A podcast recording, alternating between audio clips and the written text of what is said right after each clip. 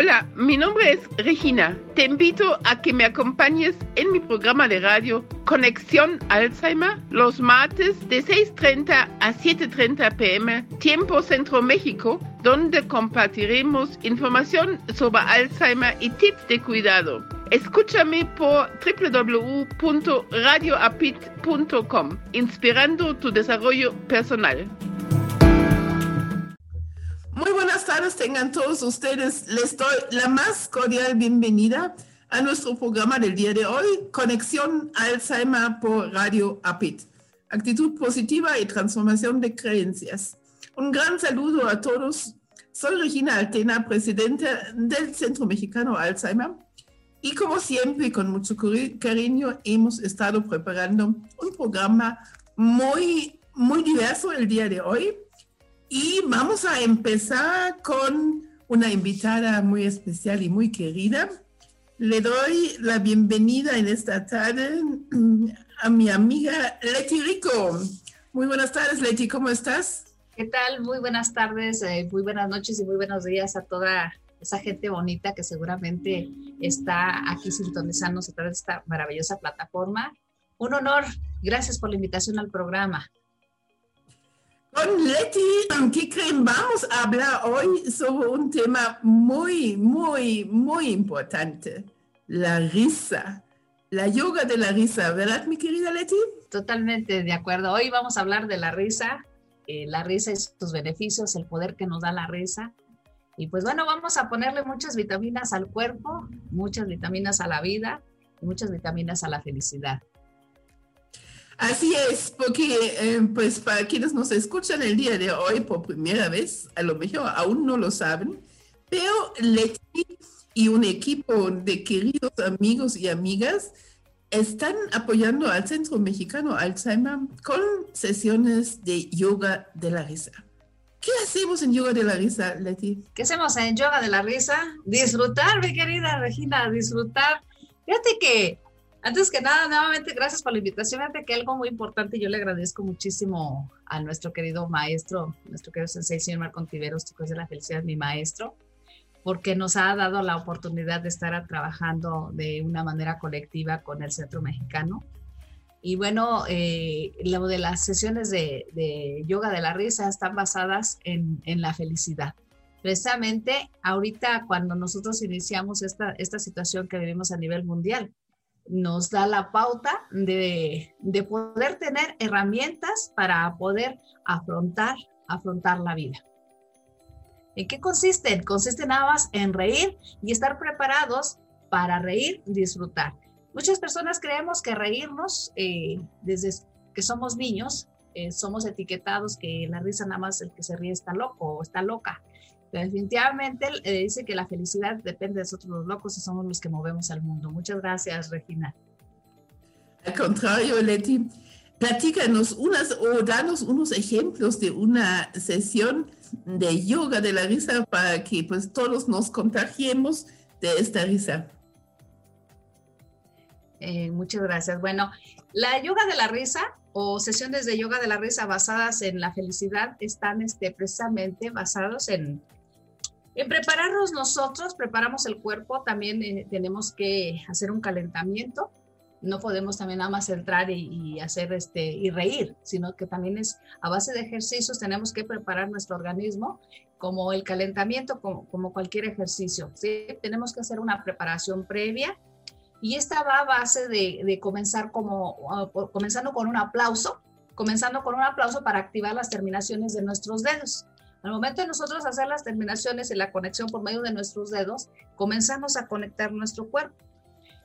Al momento de que nosotros sentimos esa conexión, empezamos a interactuar y se, y se trabaja directamente desde la mirada con los ojos.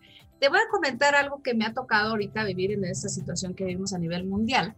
Eh, me ha tocado que a nivel virtual es un poquito más complicado dar una sesión de yoga de la risa es más difícil eh, conectar a, nuestros compañeros participantes por medio de, eh, de, la línea que hacerlo físicamente, porque físicamente, al momento que nosotros comenzamos el arranque y comenzamos la conexión, trabajamos directamente con la mirada. Y aquí pues es un poquito como más cansado, más así como más, pero la satisfacción y lo más bonito de todo, cuando todos están conectados en torno, cuando menos lo piensas, ya están todos riendo, mi querida Regina. Sí, em, efectivamente, ustedes vinieron a ayudarnos a que los, em, las personas mayores que atendemos de lunes a viernes, de 9 a 1 y de 3 a 7, pues tengan este momento em, de felicidad, como tú dices. ¿Quieres guiarnos en, un ejercicio, Leti? Claro que sí. Bueno, eh, en este momento imaginamos que tenemos a, al público. Vamos a imaginar que todos estamos en una sala en este instante y comenzamos nosotros a hacer, como lo acabamos de iniciar, hacer nuestro ejercicio para conectar.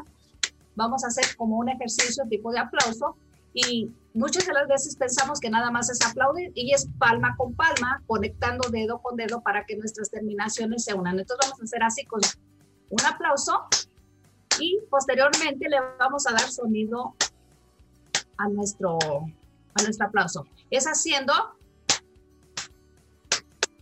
a la izquierda y a la derecha. Dos a la izquierda y tres a la derecha. Ya que lo tenemos, ya tenemos aquí el sonido, le vamos a dar voz y lo vamos a hacer con dos a la izquierda, jo, jo, ja, ja, ja, jo, jo, ja, ja, ja, jo, jo, Y aquí en yoga de la risa tenemos una porra. La porra la hacemos para festejar que estamos haciendo nuestro deporte favorito. Por ejemplo, estamos hablando que estamos riendo muchísimo, empezamos a sentir bastante calor en nuestro organismo, tenemos la conexión ya porque empezamos a sentir en nuestras palmas de las manos que ya estamos conectados. Es como si estuviéramos sobre la tierra y los pies están sintiendo, es lo que sentimos nosotros ahorita en esta mano, la conexión con el universo. Cuando nosotros estamos aquí, entonces empezamos a hacer nuestra porra y decimos, muy bien, muy bien, sí, ¿qué hacemos? Muy bien, hacemos esto. Muy bien, muy bien. Sí, con mucha emoción, con mucha, así con toda la enjundia, como dice aquí en México. Entonces, vamos a hacerlo. Muy bien, muy bien. Sí. Una vez más. Muy bien, muy bien. Sí. Nosotros hacemos las respiraciones de la yoga de la risa. Yoga de la risa consiste en saber respirar. La mayoría de las personas creemos que nada más es hacer los ejercicios y le da vergüenza a las personas. Muchas personas les da vergüenza participar. Y bueno, la maravillosa herramienta de yoga de la risa lo que nos da es perder la vergüenza. Nos da tener seguridad, nos da tener confianza, nos da bienestar y sobre todo que nos aporta toda, todas las endorfinas. Entre más endorfinas que tiene nuestro cuerpo, menos cortisol. Ahorita como estamos viviendo a nivel mundial, la mayoría de la gente tiene el cortisol acá arriba, ¿sí? Y el momento de que eh, nosotros empezamos con la yoga de la risa, el cortisol está acá y comienza y las endorfinas. Entre más endorfinas, menos cortisol. Más endorfinas y menos cortisol. Y esto es lo que nos provoca el reír. Al momento de reír, se activan más de 400 músculos. ¿sí? A mí me ha dado mucho resultado el trabajar con las vocales, porque las vocales trabajan diferentes partes del cuerpo al momento de estarlas nosotros eh, activando, lo que hacemos activa, una de ellas, la que tenemos que tener mucho cuidado al momento de realizarla, es la que es con la letra J, al realizar jo, jo, jo, porque esa no, no toleramos tanto, tanto tiempo el hacerla. Tenemos que, es la con la que tenemos que tener específicamente cuidado para no lastimarnos. Entonces, si ustedes me permiten, vamos a trabajar precisamente con las vocales, ¿sí? Y cada uno de nosotros vamos a ir sintiendo dónde es donde nos trabaja cada una de las letras. ¿Te parece bien? Perfecto, adelante, por favor, Leti. Muy bien, entonces vamos a comenzar y vamos a hacer respiraciones. La respiración viene desde la parte de la pancita, entonces vamos a inhalar y les voy a platicar a toda esa gente hermosa que seguramente está escuchando, que nos está sintonizando en este momento. Eh, te pone el vientre completamente plano nos quita la pancita porque las respiraciones nos ayudan y esta parte se nos pone, bueno, cuerpo atlético para que mejor me entiendan. Entonces vamos a hacer la inhalación que viene desde la pancita y voy a, ya ahorita conforme va pasando el tiempo, eh, este ejercicio pues ya se hace un hábito, ¿sí? Entonces vamos a hacer la respiración y aguantamos un poquito más. Cada quien puede respirar eh, lento, puede detener menos tiempo, puede inhalar y exhalar rápido como él lo sienta, pero lo más recomendable es aguantar, llenar nuestro tanquecito de oxígeno lo más que aguantemos. Entonces vamos a inhalar desde la pancita, hacemos una, dos, tres. Vamos a imaginar en este momento que vamos a traer con nuestra mano derecha una flor o una fruta. Si tenemos una flor o una fruta, si tienes una flor, la vas a tomar y vas a, comenzar a respirar. Pero si traes una fruta, la vas a cortar por la mitad y vas a guardar una mitad y vas a necesitarla en un momento más, la vas a guardar porque tienes que saber dónde la dejaste. Entonces vamos a inhalar nuestra fruta o flor. Una, dos, tres. Inhalamos lentamente por la nariz y detenemos, detenemos lo más que se pueda dentro de nuestro interior la respiración. Aquí no hay tiempo, lo podemos hacer lento, podemos aguantar un minuto, dos minutos, dependiendo. Y aquí el que juega el papel tan importante es la respiración. Yo ahorita estoy hablando y tengo la respiración interna.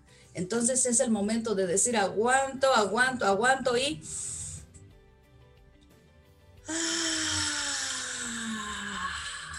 Sacamos todo el aire. Segunda respiración nuevamente. Vamos a oler nuestra fruta o flor. Inhalamos lentamente por la nariz. Una, dos, tres.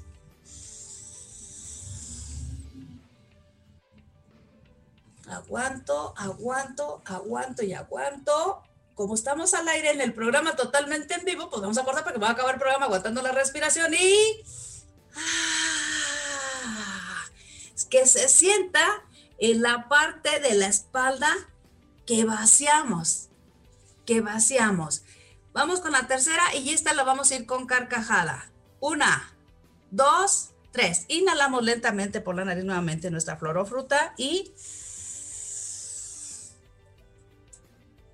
aguanto, aguanto, aguanto y esta la voy a hacer con carcajada.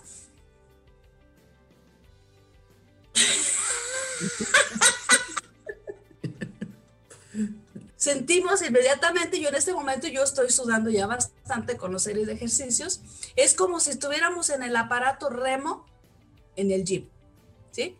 Entonces, mi querida Regina, ese es el comienzo para hacer la entrada en yoga de la risa. Muy bien, pues muchísimas gracias, Leti, por estos minutos de estar con nosotros. Em, agradecemos enormemente de que hayas estado acompañándonos. Em, mandamos un gran abrazo y muchísimas gracias por alegrar y traer felicidad en estos momentos a las personas mayores y a todos. Te mando un gran abrazo, cuídate mucho, nos vemos pronto. Gracias, Leti. Muchísimas gracias, saludos para ti y toda tu amable audiencia.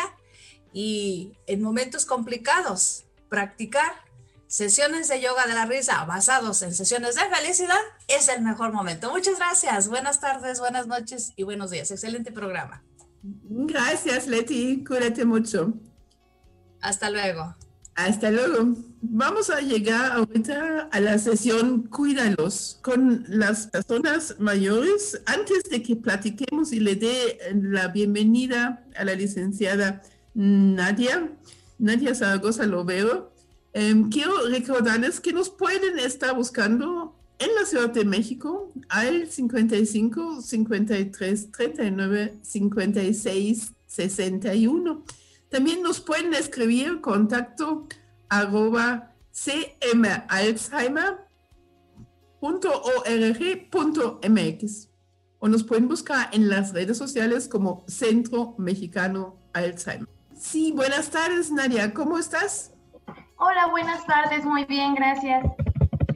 Hoy nos vas a traer pues un tema muy importante, la importancia de la calidad de vida en el adulto mayor.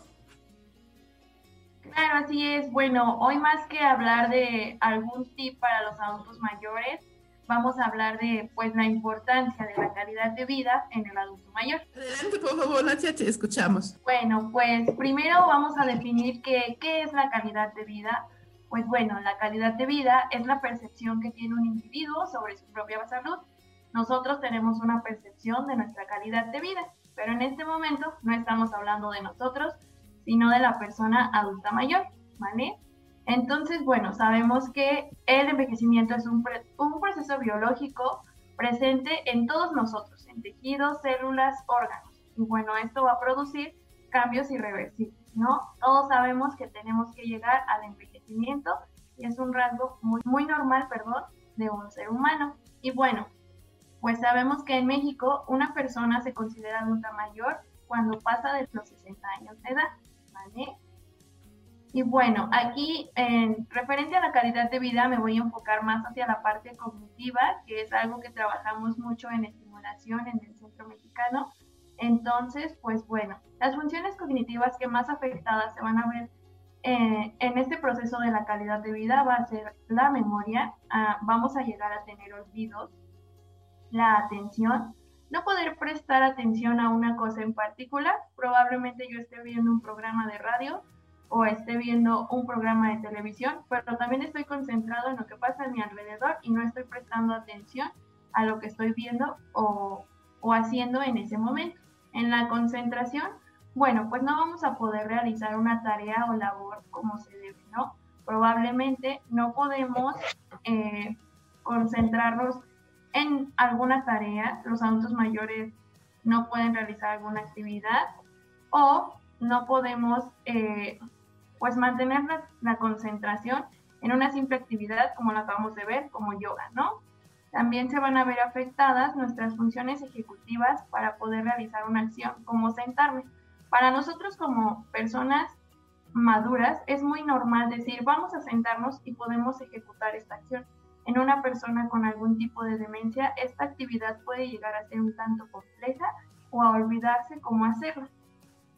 También se va a ver afectado el lenguaje teniendo problemas para pronunciar alguna palabra. Por ejemplo, sé que esto sirve para escribir, pero ni siquiera recuerdo cómo se llama.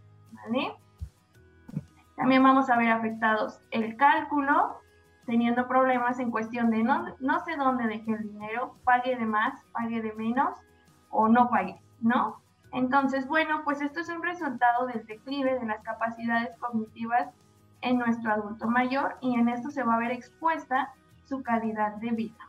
Y bueno, probablemente sea algo que no nos resulte tan importante, pero en lo personal, no sabemos cómo se está sintiendo nuestro familiar o paciente al notar que sus funciones cognitivas están viendo afectadas o simplemente al no saber qué pasa con sí mismo, el no saber por qué se le están olvidando ciertas cosas, ¿no? Entonces, bueno, pues sí debemos de estar pendientes a cada uno de estos datos, aunque son pequeños, debemos estar muy, muy atentos a ellos, porque se trata de la salud de nuestro familiar. O de nuestro paciente en dado caso de ser cuidador, cuidador.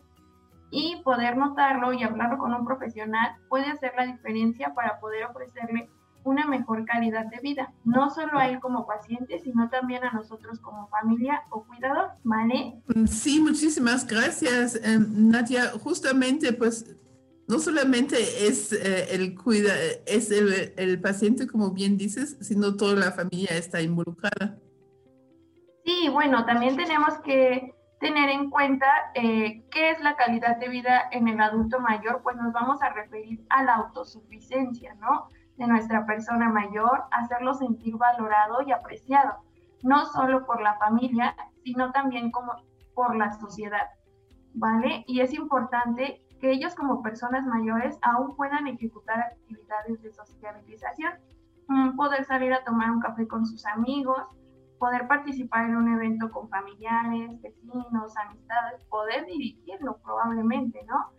o esta parte de poder eh, impartir una actividad, a lo mejor y mi abuelita era muy buena pintando cerámica, ¿por qué no poder impartir una clase de cómo pintar cerámica? A lo mejor y mi abuelito era contador, ¿por qué no poder permitirle que él me apoye en las finanzas de casa o de, o de mi propio negocio, ¿no? Tal vez sé que lo tengamos que revisar dos veces, pero él se está sintiendo suficiente e integrado no solo a nuestra familia, sino a la sociedad. Y tocas un, punto importante que tiene que ver justamente con la inclusión, con la inclusión de la persona mayor en la sociedad.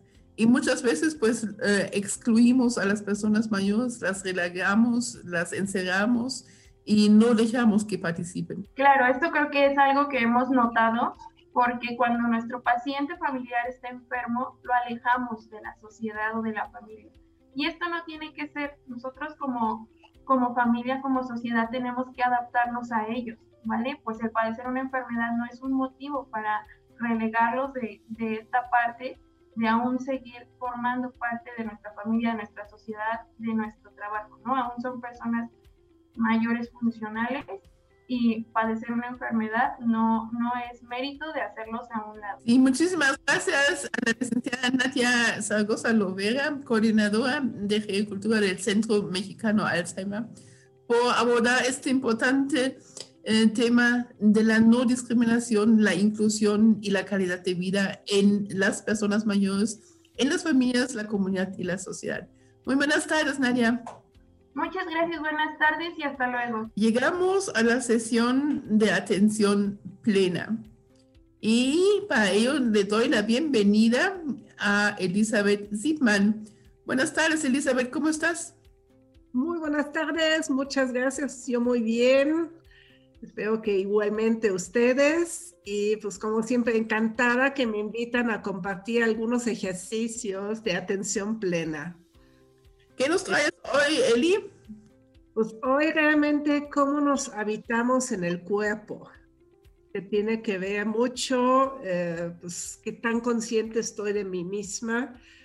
Y pues voy a empezar a hablar de eso y después un pequeño ejercicio, como siempre.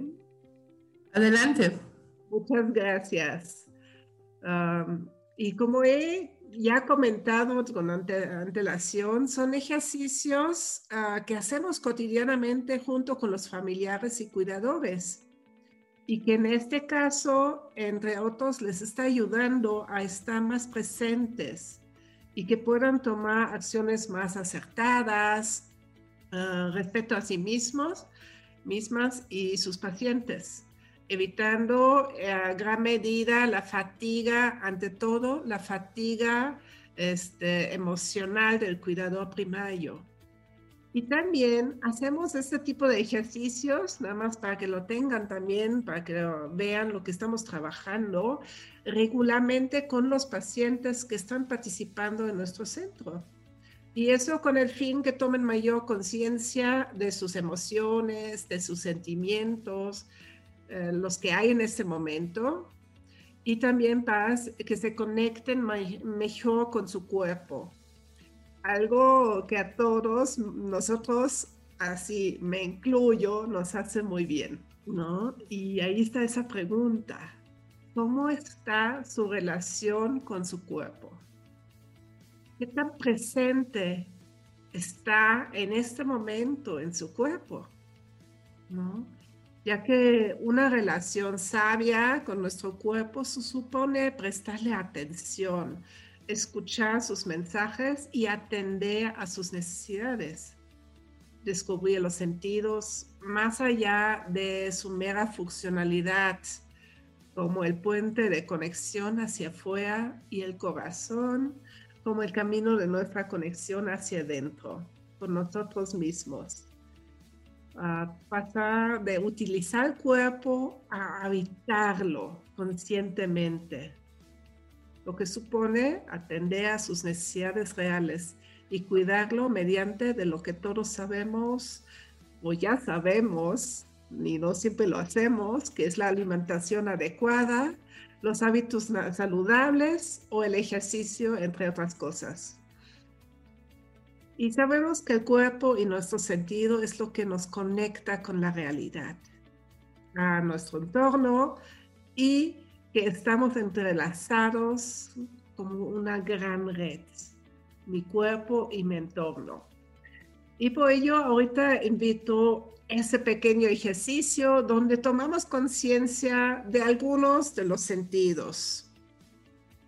Y empezamos a sentarnos cómodamente con la columna vertebral derecha. También inclinamos ligeramente la barbilla para mantener la nuca desbloqueada. Y nos postamos bien los pies sobre la tierra, paralelos, sin cruzar. Y invito que tomamos y ponemos atención a las zonas desnudas, esas zonas del cuerpo que no están cubiertos de ropa, como la cara, los manos, eventualmente los pies. Y sentimos el aire, el contacto con el aire. Y de ahí el cambio de temperatura de las partes desnudas y las partes cubiertas de ropa. Siéntelo. Y ahora invito a sentir el roce de la ropa en la piel. Sentimos la ropa y la temperatura que es diferente. Y de ahí vamos a a nuestro oído. Escuchamos. Invito realmente a coger cualquier sonido que llegue hasta usted, sin resistirlo y sin enredarse, sin buscarlo, como si fuera transparente y los sonidos sencillamente le traspasan. Incluso invito a escuchar el silencio entre los diferentes sonidos, no como algo opuesto al sonido, sino como aquello que contiene tanto al sonido como al no sonido, o como muchas veces sentimos al ruido y al no ruido. Invito, a darnos cuenta del silencio entre el sonido como cada sonido nace del silencio, entra y sale del silencio. Desde el silencio invito que abrimos lentamente los ojos y veamos en nuestro entorno, viendo los colores, como antes percibimos los sonidos, con una mirada limpia. Observar sin poner nombre a los objetos percibir las matices de colores, no encerrarlos en un nombre concepto. Deja entrar lo que se observa. Y ahora invito de integrar por unos momentos el roce del aire y de la ropa sobre la piel, sentirlos, escuchar los sonidos y el silencio y observar nuestro entorno, el tacto el oído y la vista. Sentimos, escuchamos, vemos con atención plena. Tomamos un par de respiraciones profundas para terminar este ejercicio y tomamos conciencia de los cambios que surgieron durante el ejercicio porque algunas veces es lo que nos sucede. No tomamos nota de lo que cambió. Entonces, este fue el ejercicio de hoy. Muchísimas gracias, Regina, por la invitación. Este, encantada de compartir. Que tengan excelente noche y nos volvemos a escuchar la siguiente semana. Muchas gracias, Regina. Muchas gracias, Elizabeth, como siempre, con estos ejercicios de atención plena, mindfulness, que nos ayudan mucho, no solamente a, las personas grandes, a las personas mayores, sino a cualquiera que nos escuche, a los cuidadores, a los familiares, al público en general. Un gran abrazo y nos vemos y escuchamos la próxima semana. Muy buenas tardes. Muchas gracias, encantada. Gracias. Antes de llegar a la sesión de Muévete, quiero compartirles pues algunos testimonios eh, que nos han estado llegando y algunos saludos hacia Sonora y hacia Guatemala. De Sonora, María nos dice, que le encanta mucho el programa. Muchas gracias y las entrevistas. Muchas gracias, María. Mm, Juan desde Guatemala nos comparte eh, qué buen programa. En mi país no existen cosas o cursos como los de ustedes. Es muy importante para nuestra población. Excelente eh, labor y saludos. Nosotros, muchas gracias Juan, también mandamos un gran saludo y abrazo hacia Guatemala y pues los seguimos invitando a que aquí nos escuchen y compartan sus comentarios con nosotros. Para ello nos pueden hablar en la Ciudad de México al 55 53 39 56 61. Repito, 55 53 39 56 61. O igual nos pueden escribir a contacto arroba cmalzheimer.org.mx. Ya está con nosotros el licenciado Enrique Mendoza Colín. Muy buenas tardes, Enrique. Hola, buenas tardes. Eh, Enrique nos trae hoy ejercicios con bandas elásticas. Adelante, Enrique. Así es, hoy hablaremos un poquito sobre estos ejercicios que nos van a ayudar a mantener la fuerza muscular de nuestros adultos mayores en casa. Para esto vamos a ocupar nuestras bandas elásticas que podemos encontrarlas en los supermercados o incluso si no tenemos esta eh, la posibilidad de tener este material podemos improvisar con algún resorte que nos pueda servir eh, de preferencia que sea de mayor anchura para poder este, trabajar con la resistencia sin ningún problema, ¿vale? Entonces vamos a iniciar con estos ejercicios. Consiste inicialmente en tomar nuestra banda elástica. Aquí voy a resaltar un punto. Hay de varios colores, ¿vale? Igual estos dependen mucho de la marca de cada una de las ligas y estos tienen un porcentaje de resistencia. Les recomiendo iniciar con resistencias un poquito bajas y conforme vayamos este, aumentando la cantidad de ejercicios, quizás podríamos ir cambiando la banda de resistencia, ¿vale? Inicialmente vamos a empezar colocando nuestra liga, eh, agarrándola de la mano. Se recomienda tener, eh, hacer doble vuelta para evitar que se pueda zafar la liga y llegar a hacer este, bueno, tener algún golpe. Este, el primer ejercicio consiste en tomar nuestra banda elástica, extender los brazos hacia el frente con la finalidad de estirar los brazos y tratar de mantener ahí la resistencia por lo menos unos 3 segundos y volvemos a regresar. Estos ejercicios se recomiendan realizar entre 10 a 12 repeticiones según eh, la condición de nuestro paciente.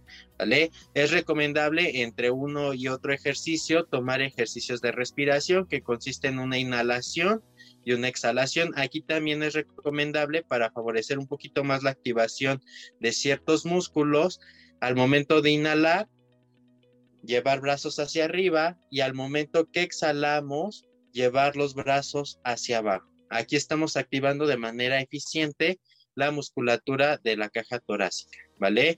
El siguiente ejercicio consiste en colocar lo que es la banda elástica a la altura de la cadera, en este caso mi mano izquierda va pegada a la cadera y mi mano derecha va a extender hacia arriba, movimientos diagonales. Igual vamos a tratar de mantener aquí nuestra eh, estirada nuestra liga de unos tres segundos y, bajamos y volvemos a repetir de 10 a 12 repeticiones.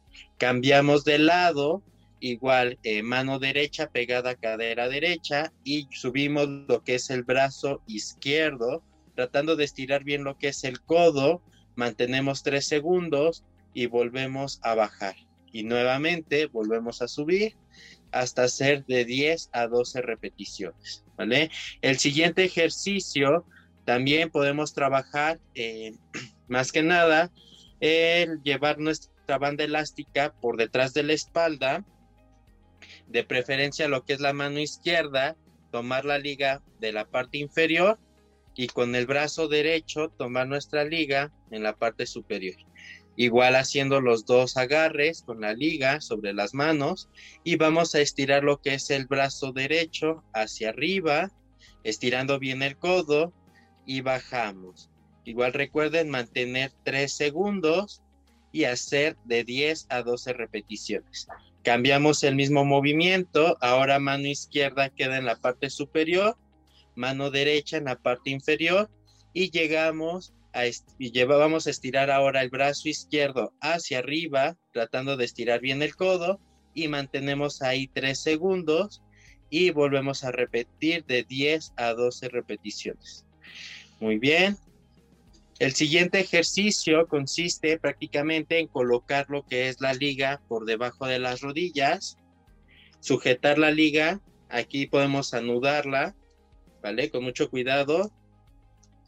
Y lo que vamos a hacer es lo siguiente, colocar lo que son las manos eh, agarrando de esta forma la liga y vamos a tratar de eh, pegar bien los pies sobre el piso y vamos a llevar los brazos hacia los hombros.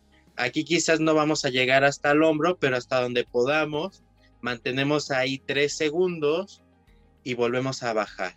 Y repetimos nuevamente de 10 a 12 repeticiones. ¿Vale? Es importante tomar en cuenta la respiración para poder trabajar de manera óptima. Y para trabajar un poquito la musculatura de las piernas, eh, el siguiente ejercicio es igual, ya tenemos la liga en lo que es la parte de las rodillas y ahí podemos mantenerla. Lo único que vamos a hacer es tratar de separar nuestra liga, bueno, nuestras rodillas, manteniendo igual de 3 segundos, regresamos y nuevamente volvemos a separar y hasta hacer de 10 a 12 repeticiones. Y por último, otro ejercicio Igual tenemos la misma liga, ya con el nudo. Lo que vamos a hacer es pisar la misma banda elástica con el pie y vamos a subir eh, la liga lo más arriba que podamos. Y tratamos de mantener tres segundos, bajamos y volvemos a subir hasta hacer de 10 a 12 repeticiones. Y lo trabajamos igual con la pierna contraria. Estos serían algunos ejercicios, hay más variedad eh, los invito a que sigan escuchándonos para que puedan aprender un poquito más de estos ejercicios. Muy bien, muchísimas gracias Enrique por enseñarnos estos ejercicios con la banda elástica que seguramente en las familias van a repetir estos ejercicios. Nos escuchamos la próxima semana. Muy buena tarde. Gracias, Enrique. Buenas tardes. Gracias. Hemos llegado a la eh, sección Alzheimer y la familia. Y para ella le doy la más cordial bienvenida en esta tarde a la licenciada Ana Lilia Cipriano, quien es la coordinadora del área de psicología del Centro Mexicano Alzheimer. Muy buenas tardes, Ana Lilia, ¿cómo estás? Hola Regina, buenas tardes. Muy bien, muchas gracias. Un saludo a ti y a todos los radioescuchas que nos acompañan en este espacio cada semana. Y muchísimas gracias. Hoy nos vas a platicar sobre practicar la paciencia entre el confinamiento. Qué importante, ¿verdad? Así es, este es un tema que a veces de, repente suena como fácil, pero no es tan sencillo. Hace algún tiempo hablábamos de la paciencia en, en, términos generales, de cómo desarrollarla, pero el día de hoy vamos a hablar de una gran reflexión que tiene que ver con aprender a cultivar la paciencia, ¿sí?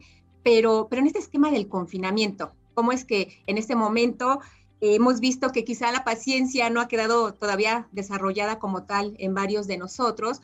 Porque, bueno, implica, por supuesto, eh, saber esperar. La paciencia tiene que, saber con, tiene que ver con saber esperar.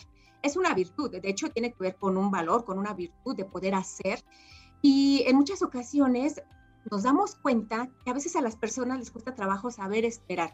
No les gusta postergar la gratificación y tampoco les gusta saber eh, que hay un sufrimiento por la espera. Y bueno, uno de los aspectos importantes que debo resaltar y que ya en algún momento lo, decía yo, es que mm, es importante saber que la paciencia no solo es esperar, es la actitud con la que se espera.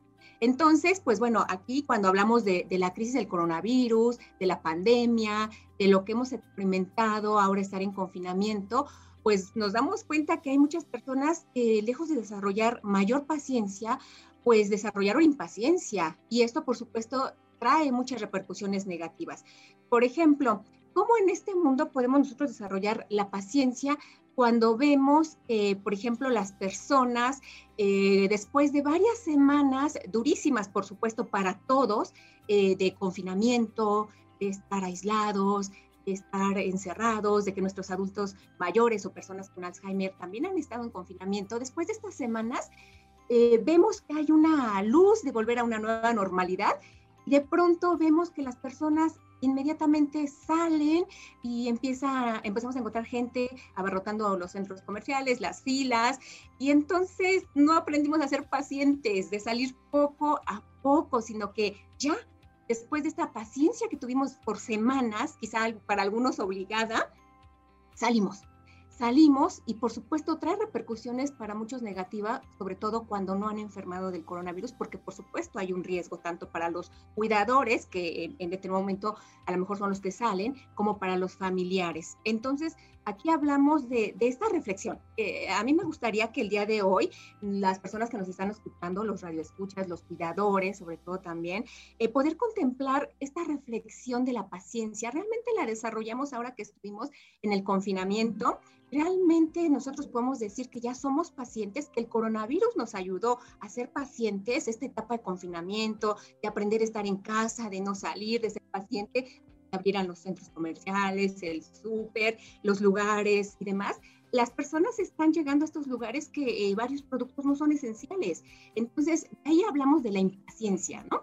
O sea, ¿cómo, ¿cómo, se da esto? Y cito, si me lo permites, este, Regina, cito a, a Kant, que nos dice que la paciencia es la fortaleza del débil y la impaciencia la debilidad del fuerte. Y esto cobra mucha, mucha importancia porque mm, podemos preguntarnos ahora, ¿dónde está nuestra paciencia? Esa capacidad de esperar, de tolerar el sufrimiento que muchas veces tenemos de la espera y de aprender, sobre todo de aprender a postergar la gratificación. Eh, ahorita en estos tiempos de, de, de, COVID, de pandemia, que nos hemos vuelto más digitales, nos damos cuenta que también se ha vuelto muy, muy necesario esto de, de, lo virtual y de la respuesta inmediata. Solo queremos dar un clic y todo aparece, todo se resuelva, todo se compra, todo se pague. Entonces, también yo creo que esta parte del coronavirus trae esta reflexión de hasta dónde somos impacientes también en, este, en esta parte, que pudimos haber desarrollado esta porque aprendimos durante el confinamiento a resolver todo rápido o a pretender resolver todo de una manera más rápida. Entonces, por ejemplo, estos patrones de comportamiento que tenemos instalados, eh, pareciera de pronto que no ha cambiado. por eso es importante la reflexión, saber hasta dónde eh, el coronavirus, la pandemia, el confinamiento nos ha enseñado algo sobre la paciencia. Bueno, aquí, aquí el día de hoy les traigo un concepto muy bonito que tiene que ver con la mm, impaciencia cognitiva. El tema de la impaciencia cognitiva eh, cobra vida desde el momento en que las personas pretendemos que las situaciones se resuelvan facilísimo y de inmediatez. Así, esa es la impaciencia cognitiva, esta idea o esta falsa idea de que queremos que todo se resuelva eh, pues muy rápido y, y que todo se dé una solución inmediata. El, la pandemia, el COVID, toda esta parte de confinamiento va a ser temporal. Es una situación temporal. El tiempo va a tener mucho que ver también con nuestra disciplina, con nuestro comportamiento, con que va, disminuya eh, el contagio, pero algo muy importante es que a veces no aceptamos esta temporalidad. No, no le damos tiempo al tiempo. Les voy a poner un ejemplo. Eh, si yo tengo un mango verde, y a mí me gustan mucho los mangos verdes y los mangos, sobre todo los maduros, pues tengo el mango verde, pero a lo mejor todavía no me lo puedo comer porque me puede hacer daño. Y yo quiero eh, ese, ese mango esté listo para que me lo pueda comer y que ya haya madurado. Obviamente deberé o tendré que esperar a que ese mango verde pase por un proceso de unos días quizá envuelto en papel periódico, para que madure. Y finalmente yo me lo pueda comer. Pero si yo tomo al mango en mis manos y le digo, mango, mango verde, madura ya, por favor, ya, que te quiero comer, pues no va a suceder, no va a pasar. Todas las situaciones a las que nos enfrentamos necesita su tiempo. Y la parte de ser impacientes nos va a traer serias consecuencias. Por ejemplo, hemos visto que hay personas que son muy ansiosas, por ejemplo, porque no, no, no se han permitido saber esperar. Y un ejemplo claro es cuando podemos encontrar, por ejemplo, en esta época de pandemia, a varias, varias parejas que se divorciaron y que para poder solucionar su problema de pareja que, tienen, pues eh, llevaba un proceso o llevaba esta parte de tener que llegar a un diálogo, a una comunicación, a establecer acuerdos. Sin embargo, no, no se quiere esperar eso. Simplemente es no nos llevamos bien y hay que divorciarnos. Y la pandemia, por supuesto, generó estas, estas relaciones en donde se conocieron más y por eso de pronto podemos encontrar también más divorcios, porque queremos todo inmediato. No, no lo resolví el problema con mi pareja, me divorcio. Entonces, así podemos incluso encontrar situaciones con los cuidadores y eh, los pacientes con Alzheimer en el tema de la salud, por ejemplo, porque los cuidadores que no saben esperar desarrollan mucho sufrimiento por esa por, esa parte de querer resolver todo inmediato, que su familiar esté bien atendido, que coma sus horas, que no haga eh, comportamientos disruptivos, que no tenga problemas de, personalidad, que no se enoje, que no camine, que no deambule. Y si lo hace, que lo sea lo menos y que no me implique un tiempo mayor a mí como cuidador porque obviamente estamos acelerados. Muchas veces los cuidadores pues tienen muchas cosas que hacer, lo hemos dicho. Hay que ver la comida, hay que ver al paciente, hay que ver el cuidado, la higiene, el baño. Y entonces, de pronto, esta prisa, esta idea de estar constantemente resolviendo, que sí tiene que ver con hábitos, pues, con disciplina, pero también con esta parte de autocontrol de esa ansiedad que nos genera, porque va a llegar un momento que vamos a desarrollar también en algún momento crisis crisis o estrés, muchísimo estrés, que por supuesto va a afectar a un cuidador en la parte física, emocional o incluso social, Regina. Así es, así es, Ana Lilia. Pues em, temas muy importantes en el marco de la pandemia y la paciencia y la impaciencia y cómo nos cuesta darle tiempo al tiempo, ¿verdad? Así es, así es. Estamos más como a veces metidos en la cultura de la, de la impaciencia más que de la paciencia. Y bueno, pues algunas estrategias o tips que se pueden generar para los cuidadores y que nos habla de, pues aprender a, mirar de otra manera eh, la paciencia con una actitud eh, positiva, pues primero es generar espacios de calma y tranquilidad. Obviamente podemos poner muchos pretextos para decir, es que no, yo no puedo tener calma y tranquilidad. Pero ahora recuerden, estando en pandemia, obligadamente quizá tuvimos que estar en paciencia, en calma, en tranquilidad, quizá haciendo otras cosas, em, buscando actividades dentro de casa, fomentando más la comunicación con la familia. Y si se trata de poner, por ejemplo, excusas para no pretender ser pacientes, pues vamos a encontrar muchísimas, muchísimas. Pero podemos empezar a tener calma y tranquilidad si buscamos una, un momento de reflexión. ¿Qué significa un momento de reflexión? pues una situación donde podamos cultivar la paciencia desde esta idea de saber si somos impacientes. Porque ¿cómo queremos desarrollar la paciencia si no sabemos si somos impacientes? Entonces, en cada uno de los aspectos de la vida, con el paciente, en nuestro trabajo, en eh, la esfera social, en cualquier escenario, hay que ver qué tanto nosotros somos impacientes porque al saber que somos impacientes, podemos entonces buscar un camino hacia la paciencia. De ahí la importancia de la reflexión propia y de prestar atención a todos los aspectos de nuestra vida que nos hacen sentir la mejor con mucho estrés. Eso sería algo importante, saber que muchas veces estamos tan estresados que eso nos genera esta impaciencia y esta, eh, a veces problemas incluso emocionales, ¿no? Bueno, muchísimas gracias, em, como siempre, Ana Lilia, por los consejos Vamos a invitar a todos quienes nos escuchan, pues, de que tengan una actitud positiva frente a la paciencia, la impaciencia, la situación y muchas otras situaciones. Gracias, nos escuchamos la próxima semana. Buenas tardes. Al contrario, Regina, muchas gracias a ti y a todo el auditorio. Y por supuesto, aquí estaremos puntualmente para nuestro siguiente tema eh, la próxima semana. Estés muy bien. Hasta luego. Hasta luego. Eh, llegando al, antes de llegar a la sesión de la música y ellos, eh, pues nos llegó otra pregunta desde Baja California. Alfredo nos pregunta si cualquier persona adulta mayor puede tomar clases en nuestro nuevo modelo. Em, De principio sí, nuestro modelo de MAX, M-A-K-S por sus siglas en alemán, que quiere decir la estimulación motora de actividades de la vida diaria, cognitiva y social, está dirigida a personas con deterioro cognitivo leve o con algún diagnóstico de demencia leve a moderado. Porque de hecho, este programa se llama MAX-M. Viene de eh, Alemania, desarrollado desde hace ya muchos años por el profesor eh, Elmar Gressel de la Universidad de Erlangen en el sur de Alemania y hace con la aplicación constante de que el progreso de la enfermedad sea más lento. Y este mm, retraso puede ser entre 6 y 12 meses y pues nos ayuda a mantener la capacidad eh, funcional, la capacidad cognitiva en personas con deterioro cognitivo leve o una demencia diagnosticada entre leve y moderado. Eh, para mayor información nos pueden escribir, nos pueden visitar en la página cmalzheimer.org.mx.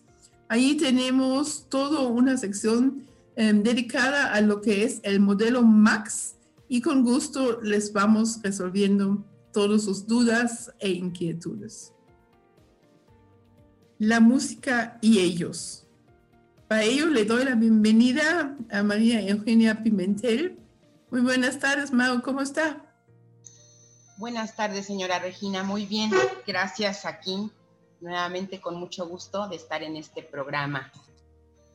¿Hoy qué nos trae? Pues hoy voy a hablar sobre la improvisación musical, que es una, un tema creo importante eh, para las actividades que podemos realizar muchas veces en casita. Nosotros en, las actividades que tenemos en la sesión de musicoterapia, llegamos a, hacer esta improvisación con nuestros adultos mayores. Es muy gratificante ver cómo ellos, por medio de este, esta improvisación, sacan sus, sus sentimientos, sus ideas interiores, que muchas veces las tenemos este, guardaditas, porque vamos creciendo y nos van indicando, debes de portarte así, debes de comportarte asado, y eso va haciendo que muchas veces se reprime uno sus ideas. La improvisación musical nos ayuda a que de manera espontánea empecemos nosotros de alguna vivencia que tengamos, de algún, inclusive de algún material que tengamos ahí cerca de nosotros, podamos empezar a improvisar música, ¿sí? Tenemos dos personitas en nuestras sesiones que ellos, uno de ellos tiene una armónica y a la hora que estamos cantando, sea la canción que sea, él empieza a improvisar con su armónica, porque es un instrumento que tiene de tiempo atrás y que le agrada mucho. Entonces, él empieza a acompañarnos con su armónica en una canción que nosotros ya estamos realizando. Pero en alguna ocasión él eh, lo comenta, voy a tocarles esta melodía. No sabemos ni cómo se llama la melodía, pero él en ese momento está sintiendo esa emoción de estar eh, tocando su armónica y la está improvisando su canto. Tenemos otra abuelita que fabulosamente, como ve que yo los acompaño con mi guitarra, ajá, ella agarra su guitarra y empieza a seguir igual el ritmo que estamos llevando en la canción. Entonces ella empieza con su guitarra y va, va dirigiendo algún, a, lo mejor no es algún acorde específico, porque quizás ya no lo ha practicado, pero ella eh, al irnos observando y escucharnos, ella va siguiendo, el, tratando de seguir el ritmo y también en alguna ocasión ella nos ha manifestado, ¿les puedo cantar una canción? Le decimos sí y empieza ella a improvisar la letra de la canción. No existe en sí esa canción, pero en ese momento ella empieza a interpretar esa canción de lo que está viendo en su entorno, de su familia, de sus nietos, de, tiene unos, unos este, canarios de los Canarios y ella es fabuloso cómo hace esa improvisación musical. Y ahí está sacando su interior. Dicen que en esta parte de la improvisación hay unas palabras claves que son emoción, ánimo y sentimiento, que es lo más importante. Nosotros podemos improvisar también con algún instrumento que tengamos en casa. Por ejemplo, si no tenemos, como les comenté, la armónica, la guitarra, podemos hacer algún instrumento, ¿sí? Con una botellita vacía de, agua o de refresco y semillitas de las que sean. Y con eso empezar a hacer música. Eh, se dice, si yo, ahorita no podemos salir, pero se ha comentado, si voy yo y veo un escaparate con unos zapatos preciosos, sí, se me queda esa imagen de esos zapatos preciosos y yo puedo empezar a, a la mejor a improvisar la música. Pa, pa, pa, para, pa, pa, yo quiero comprarme esos zapatos hermosos, pa, pa, pa, para, pa, pa, porque voy a ir a una reunión. X, en la improvisación de la música es así, el que podamos expresar lo que traemos ahí lo que se nos quedó a la mejor grabado, una emoción, un sentimiento. Eso es lo que yo quise mostrarles. También podemos improvisar con una melodía ya establecida, siguiendo algunos instrumentos, instrumentos, este, con algunos instrumentos musicales, como puede ser un triángulo, que es un instrumento muy, muy, muy fácil de conseguir y muy fácil de tocarlo porque únicamente vamos a ir nosotros siguiendo una pieza musical y en el momento que nosotros pensamos o oímos un sonido que sea más interesante para cada uno de nosotros, podemos aplicarlo. O, un, o unos crótalos también, lo hemos explicado que son unos instrumentos también de fácil adquisición, que igual, o las campanitas, para lo que nosotros está en nuestro entorno poder improvisar música. Y eso lo podemos hacer si no tenemos instrumentos, como les dije, podemos hacerlo con una cajita, con una, una un envase de, de refresco, con una cajita, podemos imitar que estamos tocando un tambor. No hay necesidad de tener el instrumento. Podemos improvisar con lo que tengamos a la mano. El objetivo es mantenernos activos, alegres y sacar esas emociones que tenemos ahí guardaditas.